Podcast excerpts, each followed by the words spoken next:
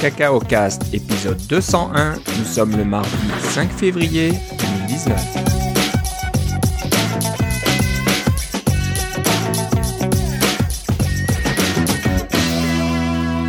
Bonjour et bienvenue dans ce nouvel épisode de Cacao Cast. Comme d'habitude, Philippe Casgrain est avec moi. Comment ça va, Philippe? Va très bien, et toi, Philippe? Ça va très bien.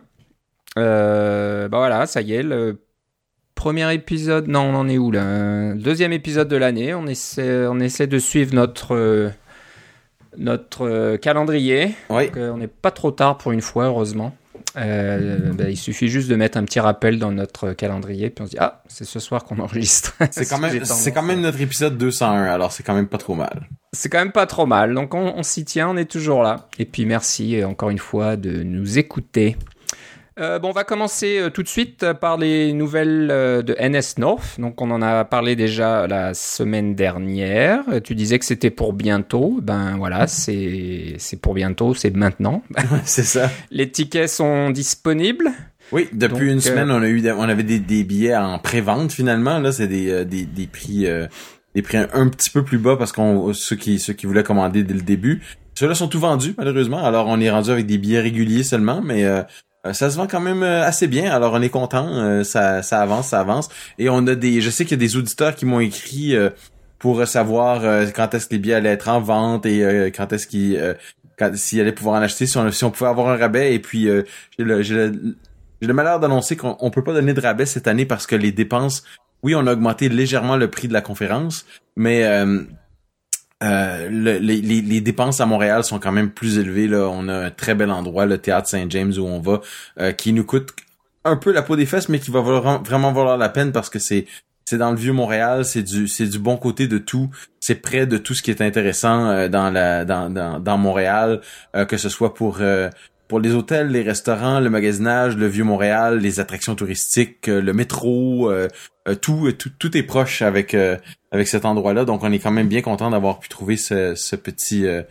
ce, ce, grand théâtre en fait qui est une qui est une ancienne banque. Alors très massif de l'extérieur, il y a même une voûte à l'intérieur. On a on a accès à à tous les étages, que ce soit le sous-sol, le, plancher principal et même les mezzanines avec des petites des petites pièces où on peut on peut se reposer, discuter, euh, s'isoler un peu si on a besoin ou euh, ou euh, trouver un endroit tranquille pour euh, prendre un appel téléphonique euh, ou même on faire des petits on va avoir un petit workshop le, le vendredi pour pour huit chanceux qui vont vouloir passer du temps avec Chris Heid- Heidhoff qui vient directement d'Allemagne pour et qui organise vous le connaissez peut-être de obc.io donc c'est un, un site web qu'il a euh, cofondé avec euh, bon Florian je me rappelle plus de son nom là. Mais euh, euh, ils font des, euh, des, des discussions et des, euh, et des workshops sur. Au début, c'était sur Objective-C, mais maintenant, c'est beaucoup plus sur Swift. Alors, c'est tout ce qui est moderne dans les langages, etc. Euh, Vous pouvez, vous pouvez en apprendre beaucoup, rien qu'avec leurs vidéos gratuites.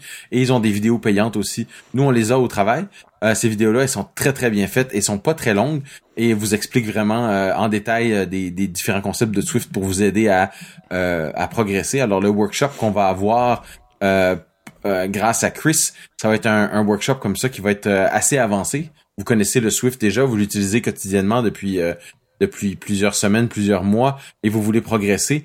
Eh bien, Chris sera votre instructeur pendant avec vous et sept autres personnes. Donc, c'est vraiment un tout petit workshop. C'est pas comme un truc magistral dans un cours universitaire ou des choses comme ça. C'est vraiment des travaux pratiques avec avec un instructeur fortement qualifié.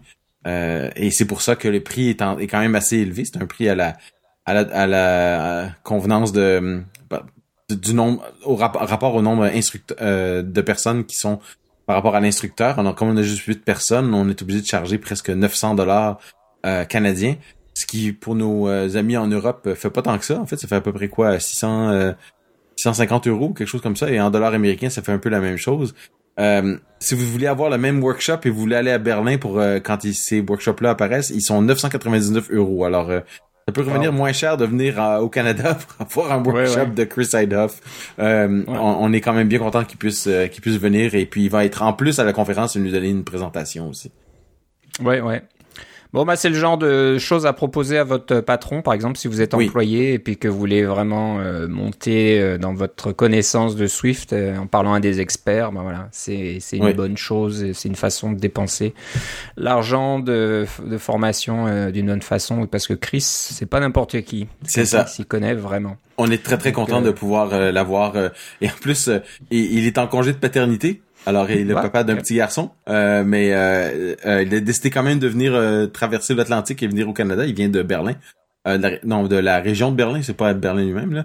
Il vient de cette région-là, et puis il a décidé de venir nous voir. Alors on est super content qu'il puisse venir. On est vraiment choyé de, de, de l'avoir. Alors si vous voulez le rencontrer, même si c'est juste à la conférence aussi, vous pouvez venir simplement à la conférence. C'est bon aussi. Les, les, billets sont en vente aussi pour, bah pour la conférence.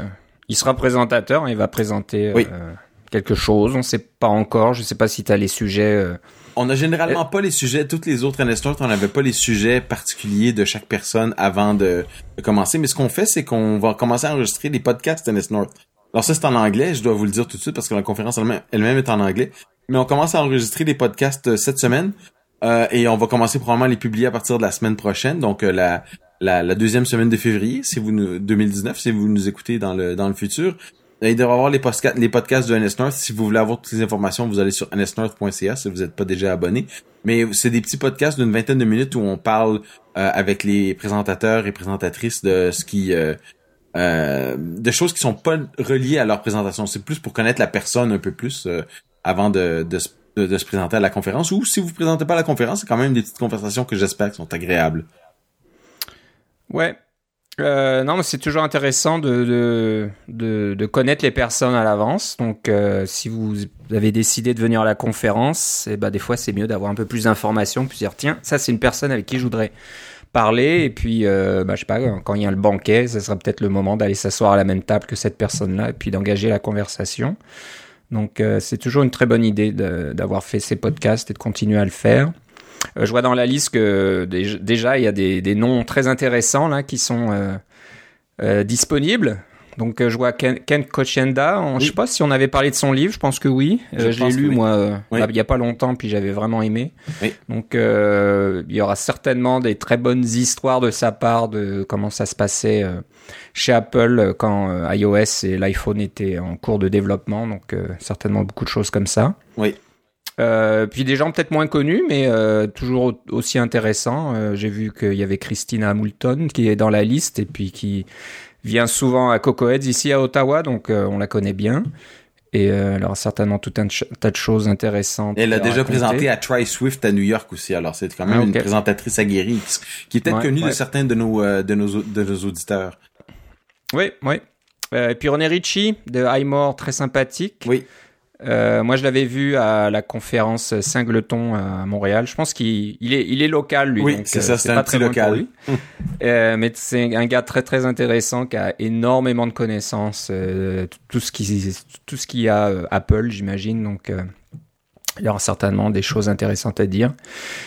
Et lui, il a les, les, ses entrées chez Apple. Hein. Dès qu'il y a des événements, il est toujours invité maintenant. Donc, Peut-être que ça sera intéressant aussi. Euh, D'autres noms que je connais moins. Euh, le dernier que je connais un petit peu, c'est Guillermo Rambo. Oui. Qui fait beaucoup parler de lui parce que dès qu'il y a un nouveau SDK qui sort, il va chercher dans les, dans les binaires pour voir s'il n'y a pas des, des nouvelles ressources, des nouvelles images et des choses comme ça qui annoncent de futurs produits. Et puis, euh, je pense qu'il a fait parler de lui euh, plusieurs fois euh, dernièrement. C'est ça. sur, sur le site 925 Mac, qu'il a, il avait, je me souviens plus exactement, mais il avait découvert des nouveaux produits, puis des. Oui, et les journalistes sur le site 925 Mac. Alors, ça nous fait deux journalistes si vous comptez. ouais, ouais. Donc, puis voilà, plein, plein d'autres personnes. Je sais pas si tu veux parler de quelqu'un d'autre en particulier, mais les autres, je les connais pas bien, donc. Ok, ben euh, euh, à qui tu pensais par exemple? Euh, ben Ishmael Shabazz. Oui, alors c'est un développeur iOS. Ils viennent de sortir une application qui s'appelle Capsicum, dont vous avez peut-être déjà entendu parler. donc il commence à, être un peu plus connu là. Mais évidemment, comme NSNorth, c'est dans notre mandat qu'on s'est donné nous-mêmes d'avoir des gens que vous connaissez et des gens que vous connaissez peut-être moins là.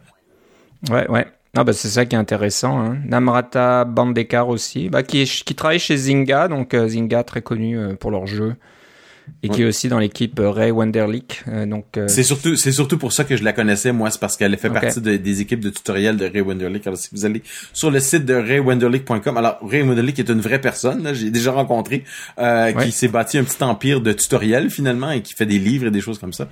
alors c'est c'est elle qui a écrit ce ce, ce bouquin et et elle a fait des co-auteurs sur plusieurs autres tutoriels. Oui. Et puis je vois James Thompson, euh, qui le créateur de PC Calc, une euh, P Calc, pardon. Calc, oui, c'est ça. Une excellente application euh, sur iOS qui est là depuis pas mal d'années. Hein. Je pense que lui, il est là depuis quasiment iOS version 3 ou un truc comme ça. Oui. donc voilà. Et puis on parlait de Chris, bien sûr. Oui. Donc et il y a d'autres noms qui vont arriver. Hein. Je vois à la fin, il y a écrit More to Come. Donc est-ce que tu peux dire combien d'autres personnes encore, On a, peut-être d'autres surprises, mais c'est en, en, tractation en ce moment. Ah, ok. ok. Bon, ben. On... Fallait qu'on annonce à un moment donné, on pouvait pas retarder tant que ça, là. Ouais, ce que je ah me bah disais aussi, c'est que si on avait, si on avait uniquement ce, ce line-up là, ça serait déjà, euh, ça serait déjà pas ah, mal. Ah ouais, c'est déjà très, très, très, très bien. Donc, euh, très haut, très haut calibre et très intéressant. Donc, mm. euh, voilà. Jetez un coup d'œil, allez sur nsnorth, nsnorth.ca. Puis euh, tout est expliqué, euh, les dates, euh, où ça va se trouver. vous pouvez voir des vidéos des années précédentes.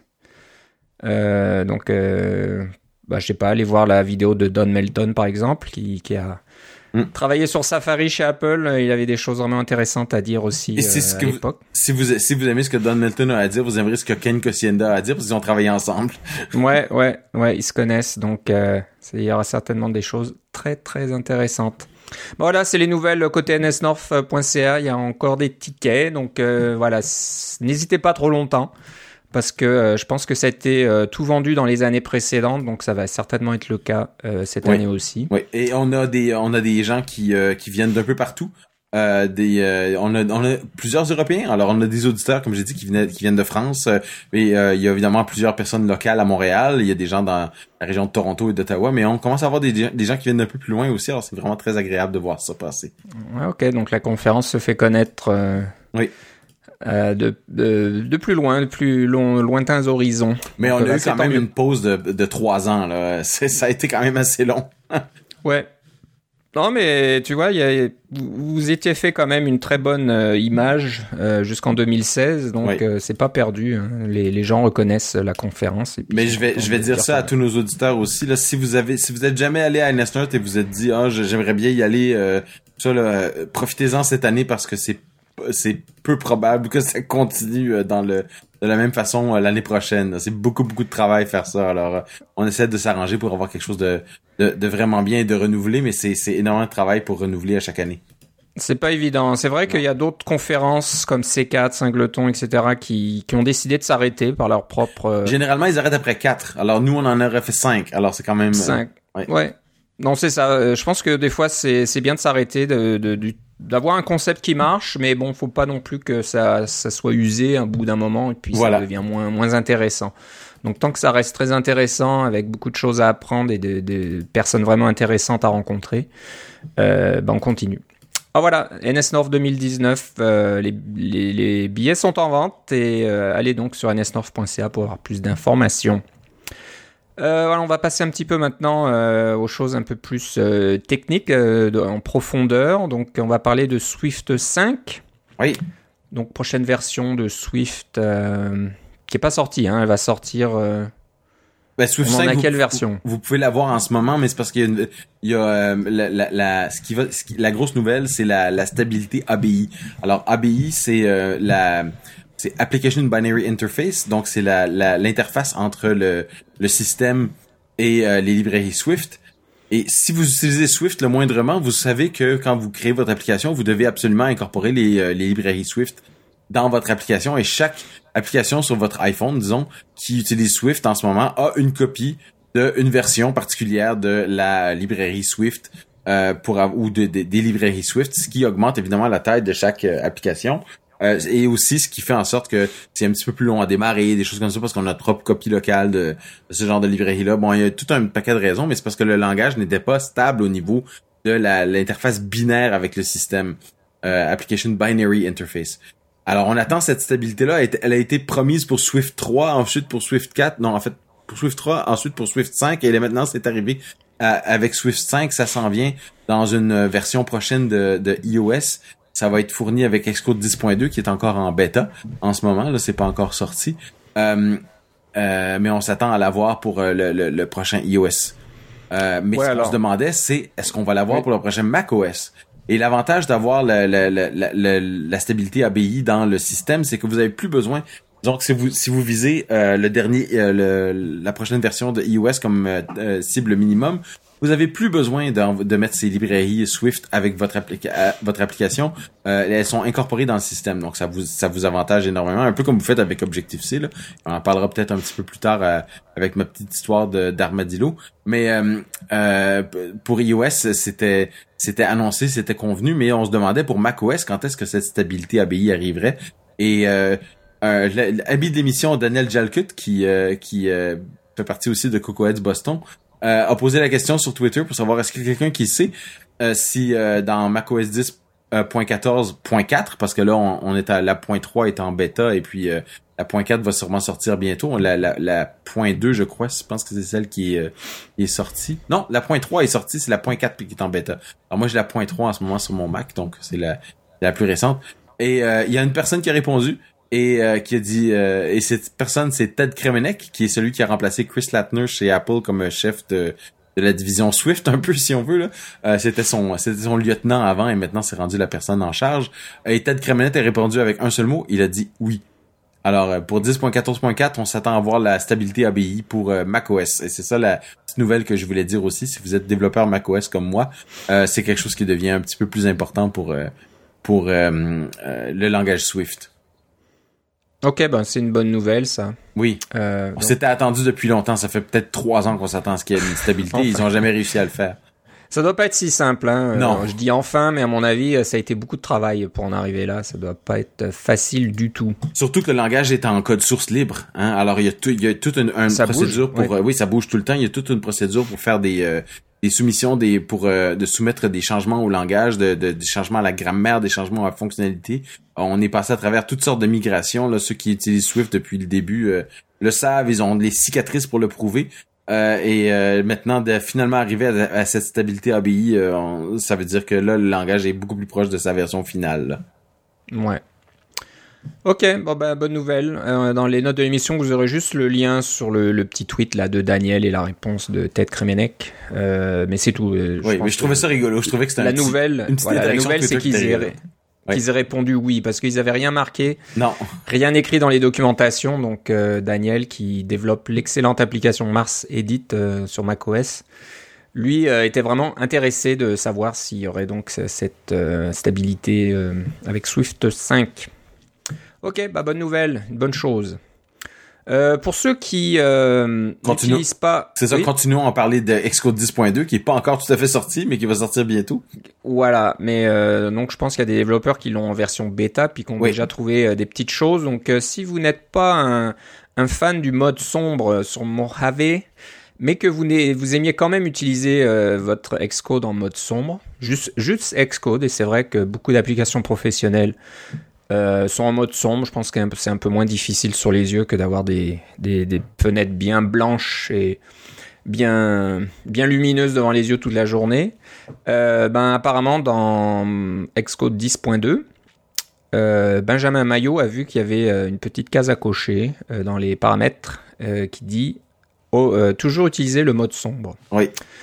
Donc voilà, vous pouvez forcer Xcode à être en mode sombre, quel que soit euh, l'environnement, donc euh, même si vous utilisez Mojave en mode euh, clair, vous pouvez quand même avoir juste Xcode en mode sombre. C'est ça. Tout le reste de l'application, bah. tout le reste du système est en mode clair. il y a des gens qui préfèrent ça parce qu'ils veulent avoir la, leurs pages Safari en, sont en mode clair et des choses comme ça. Là.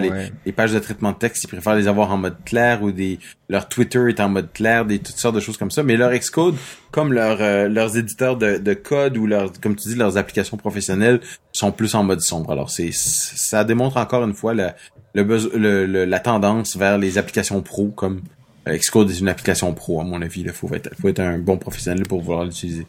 Ouais, ouais. Euh, ouais, un peu comme les applications euh, d'édition de vidéos et choses comme ça. Voilà. Quasiment, ou de photographie. euh. C'est un peu toujours comme ça. Donc euh, bah, c'est bien, c'est une bonne, euh, une bonne petite option là qui est visible, qui ne demande pas d'aller dans le terminal pour changer euh, une configuration un peu obscure. Ça sera donc dans les paramètres de Xcode 10.2. LLDB maintenant. Toujours dans Euh, Xcode 10.2. Toujours dans Xcode 10.2, donc euh, encore euh, des petites nouvelles euh, par tweet interposé. Cette fois-ci, ça vient de Daniel Martin, Martin, je sais pas comment le prononcer, parce que je pense qu'il est d'origine espagnole, il habite à Madrid. Et c'est un développeur de P... PS PDF Kit, c'est ça, oui. Oui. Euh, lui, euh, il a vu autre chose dans Xcode 10.2 euh, quand vous utilisez LLDB. Donc peut-être que je vais te laisser raconter ça un petit peu mieux, mais je sais que quand on veut afficher des variables ou des objets, des choses comme ça, on utilise PO, c'est ça? Oui. Mais lui, euh, il dit qu'il faut faire autrement maintenant. Mais c'est ça. Alors, euh, LLDB, c'est le debugger qui est intégré avec Xcode. Alors, quand vous mettez un breakpoint dans votre code en quelque part et que vous arrêtez et que vous avez une petite console, c'est marqué LLDB. Ça, c'est l'interface en ligne de commande de la de, de LLDB. Et vous pouvez faire toutes sortes de choses. Là. Vous pouvez vous pouvez continuer, vous pouvez faire des stack traces, vous pouvez faire des fonctions, vous pouvez faire... euh, C'est très, très riche, LLDB. Vous pouvez le scripter en Python, on en a déjà parlé, etc. Mais la commande que vous allez faire le plus souvent, c'est généralement euh, PO pour print object. Alors vous avez un objet, soit en Swift ou en Objective-C, et vous voulez voir sa description, donc son une partie de son contenu ou des choses comme ça. Et si, l'objet a même une méthode qui s'appelle littéralement description, pou- euh, ça va pouvoir imprimer la chaîne de caractères qui représente la description.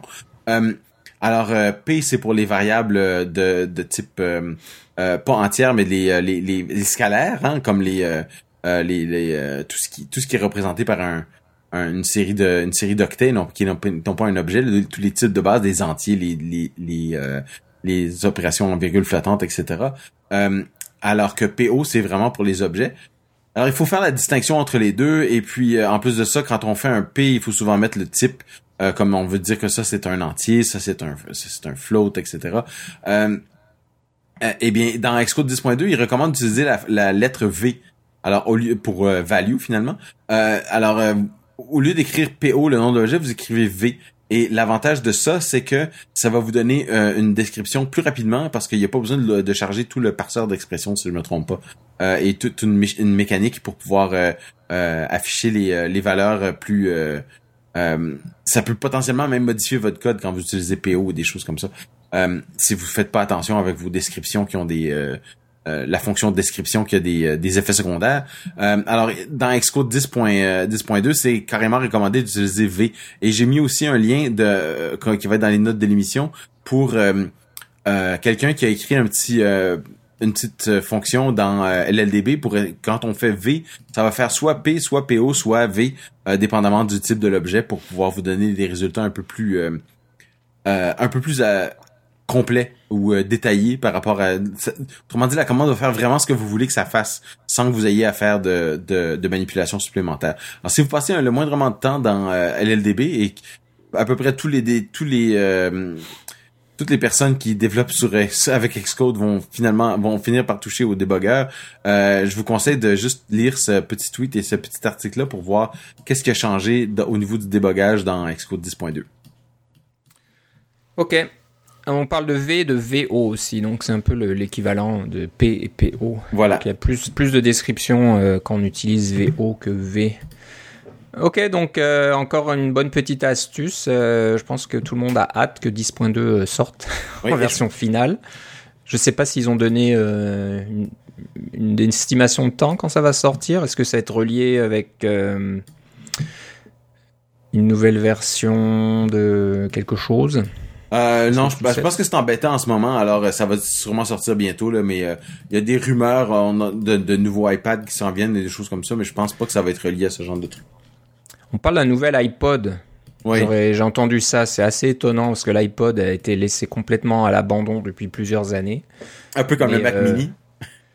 Ouais, c'est ça. Mais voilà, c'est comme le Mac et puis maintenant on s'occupe du Mac. Alors peut-être qu'ils vont s'occuper de l'iPod pour les jeunes qui n'ont pas besoin d'un plan de données ou d'un téléphone mobile pour euh, jouer à des, des petits jeux, des choses comme ça. Il y a Donc, tellement euh, bon, ça, Wi-Fi partout maintenant, de toute façon. hein. Ouais, exactement. Donc euh, bon, Alors, est-ce qu'ils vont faire coïncider euh, ça ou pas? Mais comme tu le dis, on n'a pas vraiment l'impression, il n'y a pas vraiment de raison que qu'un nouvel, un nouveau produit sorte ou une nouvelle version d'iOS sorte euh, pour euh, que Xcode 10.2 soit déployé dans le public. Hmm. donc maintenant, tu vas nous parler de quelque chose sur lequel tu travailles. Oui.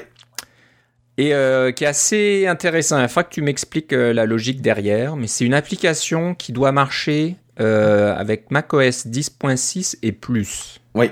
Alors, quelle est la raison euh, c'est ça. cela? Alors, je peux pas vous donner trop de détails parce que euh, en ce moment, euh, parce que l'application, quand elle va sortir, je vous le dirai, puis vous pourrez aller la télécharger puis même l'essayer vous-même, ça c'est pas un problème. Mais euh, pour le moment, c'est une application qui est en test interne chez Lightspeed, là où je travaille. Alors son nom de code c'est Armadillo en anglais, ce qui est donc un tatou en français. Euh, euh, et puis c'est cet animal du sud-ouest américain euh, qui a une espèce de carapace là. Euh, alors c'est un, un cette application-là, ce qu'elle a de particulier, c'est qu'elle a, une tâche particulière. Hein, elle, est, ça sera bien expliqué quand elle va sortir l'application, mais dans le, devis, ce que devait faire cette, application-là devait tourner sur macOS 10.6 et plus. Donc, de macOS 10.6 à macOS 10.14, exactement la même application, le même, le même fichier binaire, euh, et euh, euh, devait avoir exactement la même fonctionnalité de l'un à l'autre. Évidemment, quand on était sur macOS 10.14, j'ai pas pu m'empêcher de la faire fonctionner en mode sombre. Alors, elle est un petit peu différente visuellement euh, en 10.14 en mode sombre, mais si on, met, passait en mode clair, euh, à ce moment-là, 10.14 en mode clair jusqu'à 10.6, c'est un peu la, c'est exactement la même application, le, même look. Alors, je voulais juste vous dire euh, quelques petits trucs qui me sont arrivés parce que je me demandais d'abord si c'était possible et si vous avez Xcode 10.1, parce qu'évidemment j'ai utilisé Xcode 10.1 pour faire cette, cette créer cette application là, le, le, Xcode le plus moderne possible. ce qui si vous pouvez vous pouvez régler dans Xcode ce qu'on appelle le deployment target. Alors il y a deux concepts dans Xcode au niveau des euh, des euh, euh, du support de différentes applications, euh, de, pardon, de différents systèmes. Un c'est le SDK. Donc c'est quel SDK vous allez utiliser pour compiler. Donc euh, quelles sont les fonctionnalités du système auxquelles vous avez accès.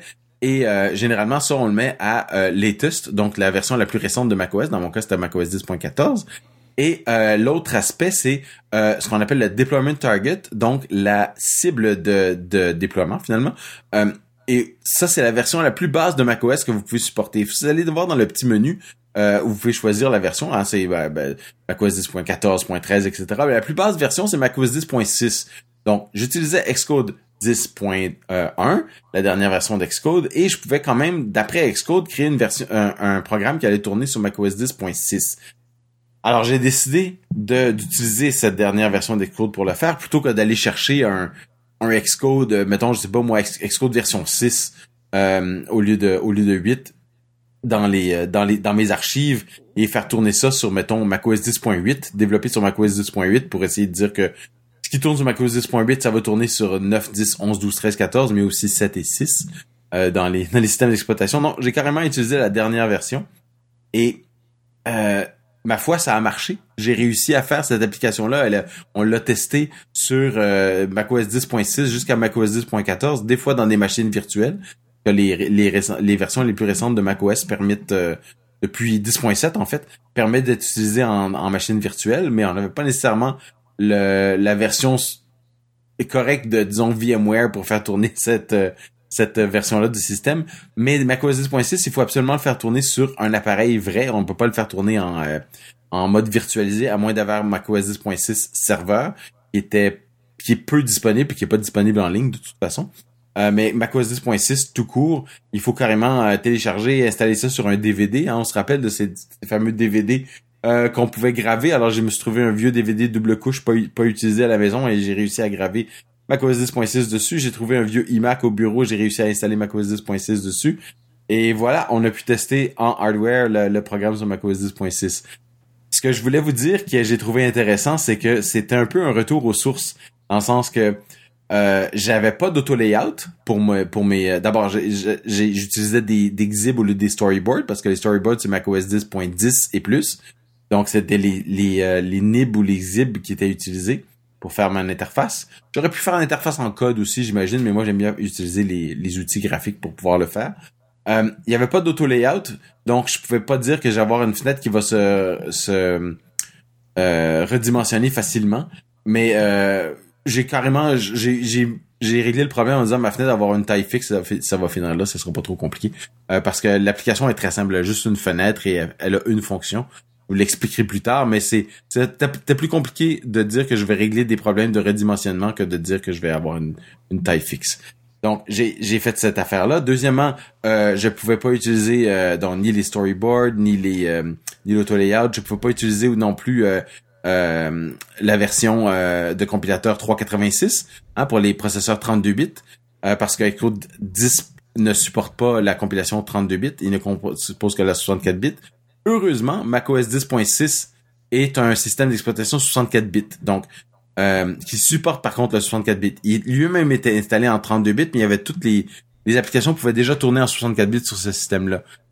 macOS 10.14 est la dernière version du système qui supporte le 32 bits. Euh, probablement que le macOS 10.15 il aura plus de support 32 bits alors l'application elle-même est, uniquement en 64 bits j'ai même pas eu besoin de faire un, un, binaire euh, euh, qui fait les deux à la fois. De toute façon Xcode 10 ne me le permettait pas. Et l'autre truc que j'ai trouvé intéressant c'est que la police de caractère du système a changé. C'était Helvetica nous au début et maintenant c'est San Francisco qui lui ressemble beaucoup mais qui est pas tout à fait pareil. Alors quand vous avez des, des labels qui ont une certaine taille et du texte qui a une certaine taille euh, si vous mettez pas les bonnes dimensions de boîte autour, euh, ça se peut que vos textes soient tronqués ou apparaissent différemment, dépendamment des différentes versions du système.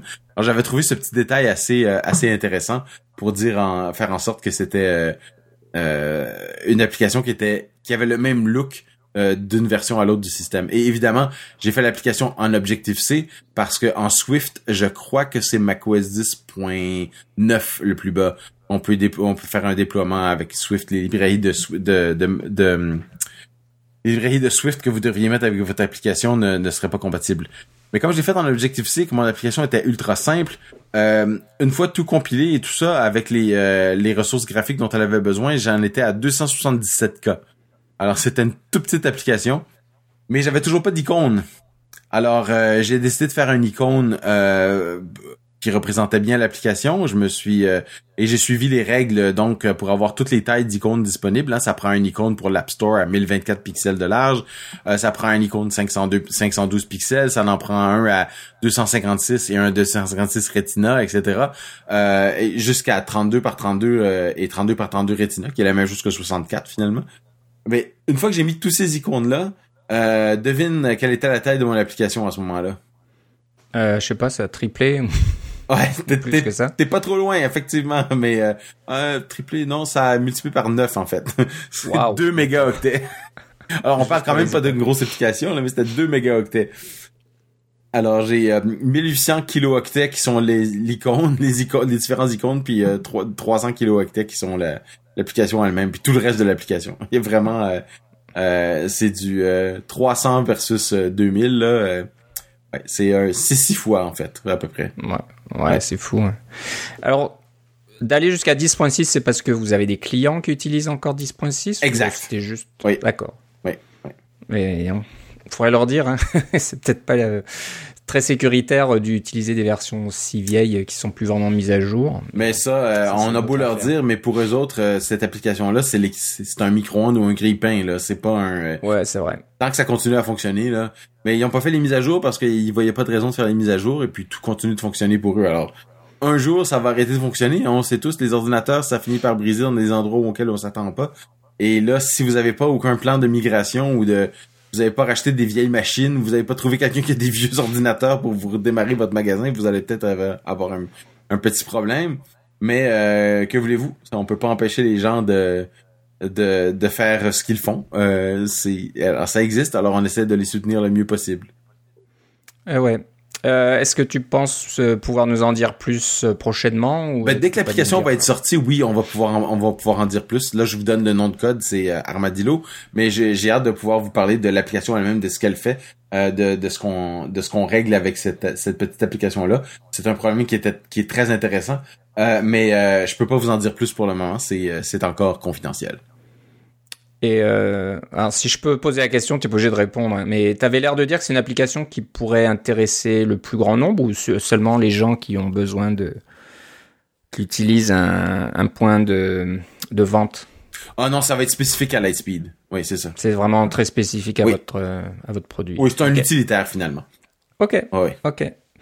Bon, ben, ce serait intéressant. C'est sûr que c'est un bon exercice, on va dire, euh, un bon petit challenge d'essayer de faire fonctionner euh, une application comme ça euh, sur macOS 10.6. C'est un petit peu comme, euh, je sais pas si tu l'as déjà vu, mais il y a des gens qui s'amusent à, à installer Windows version 1 et puis à faire des mises à jour successives jusqu'à Windows euh, 10. 10, ouais, c'est ça. Et c'est assez rigolo, c'est quelque chose, si vous n'en aviez jamais entendu parler, euh, c'est certainement sur YouTube quelque part. C'est intéressant de voir comment euh, les mises à jour fonctionnent et quelles sont les couleurs qui sont maintenues, euh, quels sont les paramètres qui sont maintenus, puis Mm. ceux qui ne le sont pas. Mm. Euh, et c'était très rigolo, donc euh, c'est un petit peu le, le même genre d'idée, mais bon, c'est moins technique. Il faut juste faire les mises à jour les unes après les autres et puis voir euh, qu'est-ce que ça donne à la fin. Mais euh, c'est assez rigolo. Donc, euh, ben, un bon exercice. Ben, ce que, j'ai trouvé bien, en fait, ce que je viens de, me rappeler, c'est que j'ai euh, pu faire l'application en 64 bits. Donc, j'utilise ce qu'on appelle le, le runtime moderne de Objective-C. Donc, je pouvais utiliser Arc ARC euh, pour Ah avoir le, le- la- les références mémoire automatiques. C'est une version un peu plus ancienne de Arc. C'est la euh, où, les, où les où les références faibles ne sont pas euh, mises à zéro automatiquement. Mais euh, mon application était tellement petite que ça changeait pas grand chose. Et puis c'était quand même c'était quand même du 64 bits moderne. là. Il y avait moyen d'avoir une application relativement moderne, malgré le fait qu'on est sur macOS 10.6 qui date de, oh, ouais, je vais dire quoi, 2006. Tu sais, c'est, euh, ça date de quand même assez longtemps, le macOS 10.6, 2006 ou 2008, quelque chose comme ça. Alors, est-ce que tu as dû vérifier que toutes les méthodes que tu utilises fonctionnent euh, à partir de 10.6 Oui, ou, et euh, puis justement, il y, a des, automatique, il y a ça? des, non, mais il y a des bonnes annotations dans le système pour dire euh, cette méthode-là existe seulement à partir de macOS 10.8 ou des choses comme ça. C'est quand même assez bien fait dans la plupart des entêtes. Et euh, j'ai pas utilisé beaucoup de méthodes. Euh, c'est pas une application très complexe, mais celle que j'utilisais qui qui était pas bonne, euh, j'avais le- les, les, les notices de, de dépréciation et puis je devais utiliser essayer d'utiliser les, euh, les méthodes un peu plus modernes. Je pense qu'il y a juste un endroit où pour un système plus récent, j'utilise la méthode plus moderne, puis pour un système plus ancien, j'utilise les anciennes méthodes. Il y a juste un endroit dans toute l'application où je fais ça. Ok, ok. Heureusement, parce que ça peut devenir euh, assez, assez vilain, là, si t'as beaucoup de méthodes, il faut cont- Oui, puis pas juste ça, c'est que contrôler, euh, ouais. Ton application peut planter aussi, puis c'est ça, c'est une Bah application qui n'a pas le droit de planter.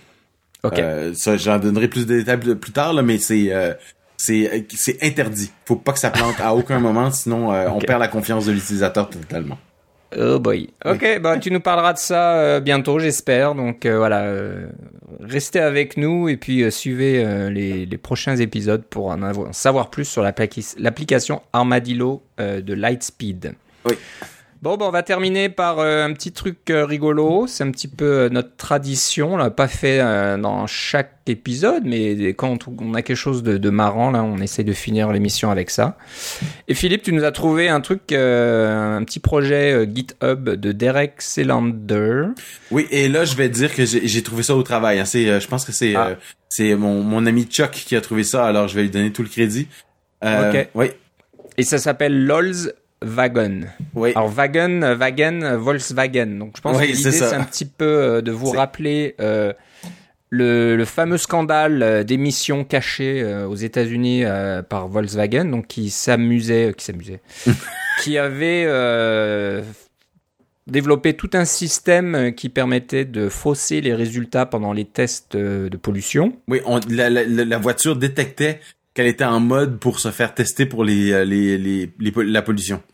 Voilà, donc euh, elle, elle, changeait un peu euh, ses paramètres et puis elle faisait marcher son moteur différemment pour qu'il y ait moins de particules et de choses comme ça qui soient émises. Donc elles avaient l'air de respecter les règlements et les réglementations américaines. Et ben, en réalité, c'était pas vrai, c'était euh, X fois pire, et puis ça leur a coûté beaucoup d'argent, et je pense que ça leur coûte encore beaucoup d'argent. Mais Oui. euh, il y a quelqu'un qui a beaucoup, donc ce, ce fameux euh, Derek, qui a, qui a beaucoup de temps, j'imagine, Ouais, qui a développé. alors, qu'est-ce que c'est? C'est une réécriture de, de XC Test, où il, a, il a réécrit quelques fonctions, quelques méthodes, c'est ça? tout à fait. C'est si vous si vous si vous êtes familier avec l'objectif C ou même avec le Swift, mais principalement avec l'objectif C, vous pouvez faire ce qu'on appelle du euh, euh, en anglais, on appelle ça swizzling, mais en français, ce serait peut-être, je sais pas moi, du un remplacement. Vous pouvez prendre une méthode qui existe dans un dans le dans le runtime et euh, qui existe en, en, quand votre application fonctionne et la remplacer par une autre méthode. Euh, qui a la même signature mais qui va être utilisée à la place de l'autre. Alors euh, c'est une technique qui est assez commune. Euh, c'est comme ça qu'on fait des objets des objets factifs factices pardon, les fameux mock objects, c'est ce genre de, de technique là qu'on peut utiliser. c'est c'est pas une technique qui est c'est pas du hacking ou des choses comme ça, c'est parfaitement légitime. Mais là lui ce qu'il a fait c'est qu'il a décidé de faire du ce genre de de remplacement de méthodes là sur les méthodes qui sont utilisées pour faire des tests unitaires. Par exemple, vous appelez les méthodes euh, XC-test. Bon, c'est une macro qui devient une méthode après, mais euh, simplifions les choses. Quand vous écrivez un test, vous généralement vous dites que c'est un XC-test. Et là, dans cette méthode-là, XC-test, vous dites par exemple euh, 23 est plus grand que 21. Alors ça, si c'est vrai, et dans, ça devrait être vrai normalement, le test passe. Mais si c'est faux, à ce moment-là, vous allez avoir une erreur dans votre test et euh, si vous pouvez même les déboguer, ces tests-là, c'est super bien. Vous pouvez mettre un breakpoint, vous pouvez explorer toutes les valeurs, vous pouvez voir que les résultats du test euh, avec un petit X ou avec une petite coche verte, c'est vraiment, c'est tout marqué dans la console, c'est très pratique. Euh, mais lui, il a remplacé ces méthodes-là par des méthodes qui passent tout le temps. alors, comme ça, si vous intégrez la librairie Lolswagen dans votre dans votre programme et que vous faites tourner vos tests unitaires, ils vont tout le temps tout tout passer. Et puis là, vous pouvez vous même améliorer vos tests en écrivant des petits tests qui sont euh, relativement bidons, qui font pas grand chose, mais qui vont augmenter vos statistiques de couverture de code. Alors ça, il y a certains managers pour qui la couverture du code pour les tests unitaires, c'est une mesure très très importante. Euh, de dire qu'on est capable de ah oui le, le, le, tout le code qu'on a écrit est couvert par nos tests unitaires, on va carrément passer par dessus et euh, c'est faisable pour certaines classes, mais c'est pas faisable pour euh, bien des classes. Alors, on, arriver à 100% de couverture, c'est un objectif qui est une utopie dans la plupart des cas, euh, mais euh, surtout sur iOS et sur macOS. Mais c'est quand même quelque chose que on essaie de viser. Alors, si on vous demande de faire ce genre de choses-là, pourriez potentiellement utiliser Volkswagen pour dire, voyez, la, la valeur de, de, de, de statistique de couverture de code a augmenté. J'ai, amélioré mon code. Évidemment, vous avez rien fait de tel, vous avez juste utilisé Volkswagen. Euh, et ce qu'il y a de rigolo là-dedans, c'est que c'est sûr que si vous intégrez Volkswagen comme librairie dans votre projet, tout le monde va l'avoir.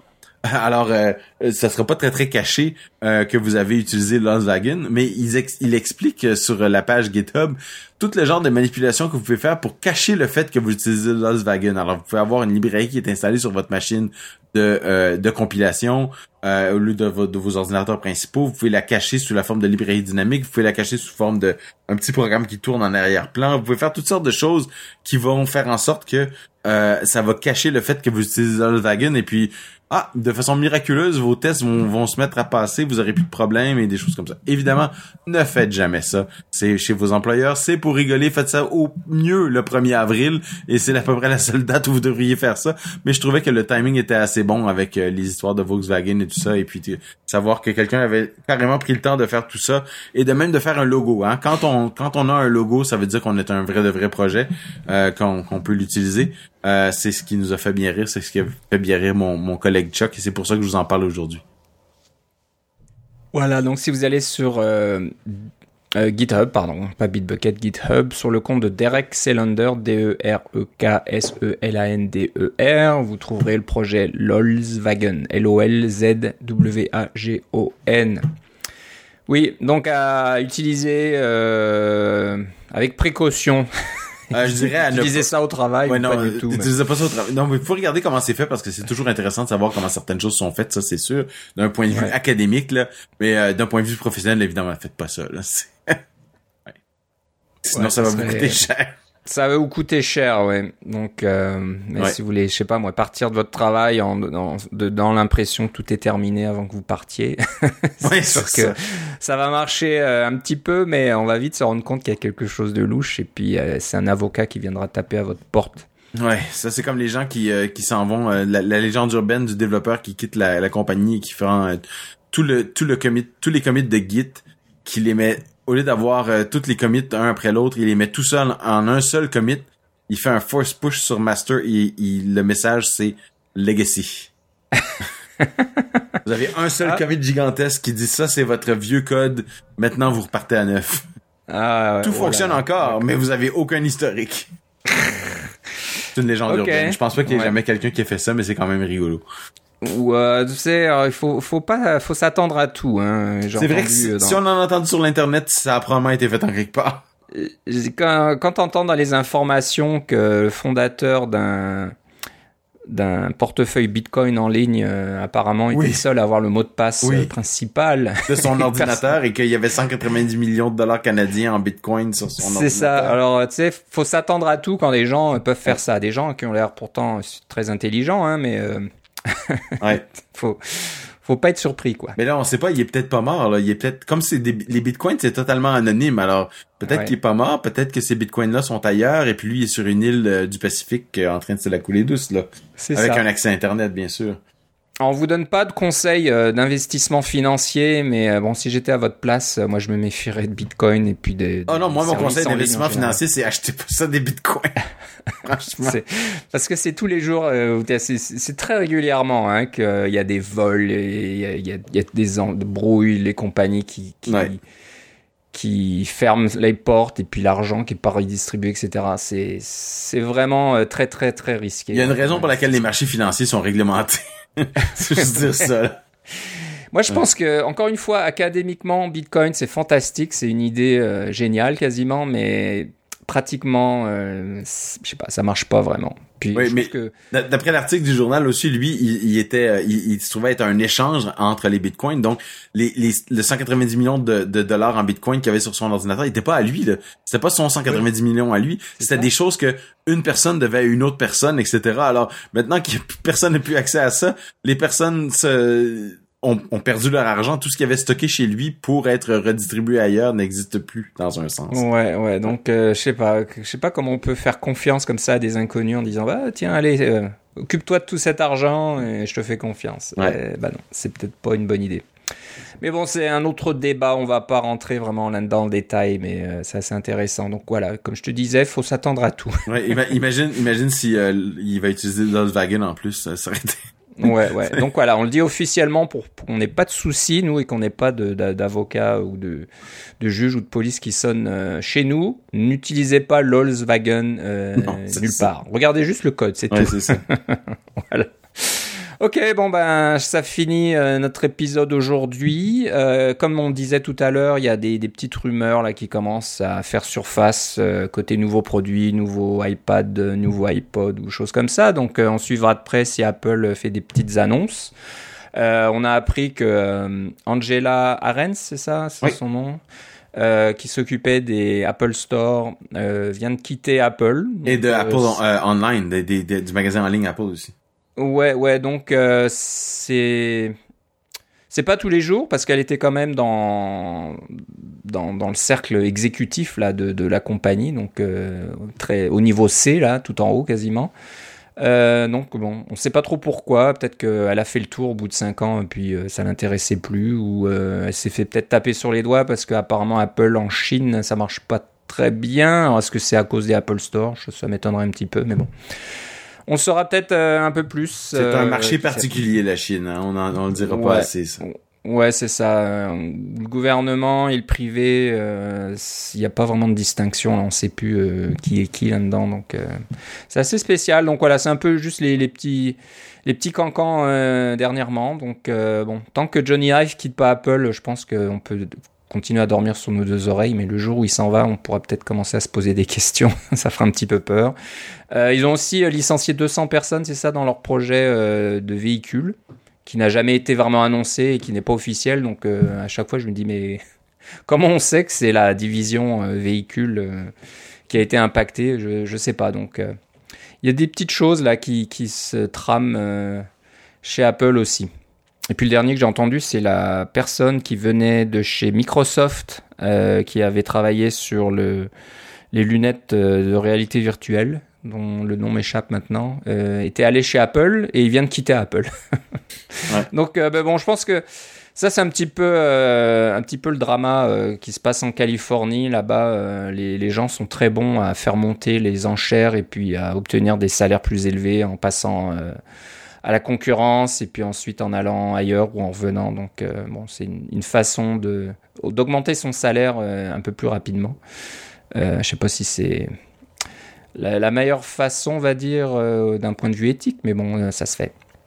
Voilà, allez, on va arrêter un petit peu avec toutes ces, petites affaires et puis euh, on, va juste euh, te demander, Philippe, où est-ce qu'on doit aller si on veut avoir de tes nouvelles? Moi, ça va être euh, sur Twitter ou, Mastodon. Alors, Twitter, c'est Philippe C. Et Mastodon, c'est Philippe C à mastodon.social. Ok, moi je pense que je dois avoir Philippe Guitare at mastodon.social, je pense, mais je regarde pas vraiment pas souvent. Déjà, je regarde plus trop Twitter, alors Mastodon. Euh, c'est pas terrible non plus. Euh, mais sinon, vous, sur Twitter, il y a CacaoCast qui est toujours là. Euh, en primeur, on travaille sur une nouvelle version du site cacaocast.com. C'est pas encore en ligne, mais voilà, j'y travaille depuis quelques quelques jours. On dirait que tu t'amuses bien? Je m'amuse bien. c'est du travail parce qu'il y a quand même 200 épisodes qu'il faut importer, on va dire. Donc je, je les je l'ai déjà fait, j'ai trouvé un petit outil qui permet d'importer de Tumblr et euh, créer des articles euh, dans Hugo. Ah, mais c'est génial ça.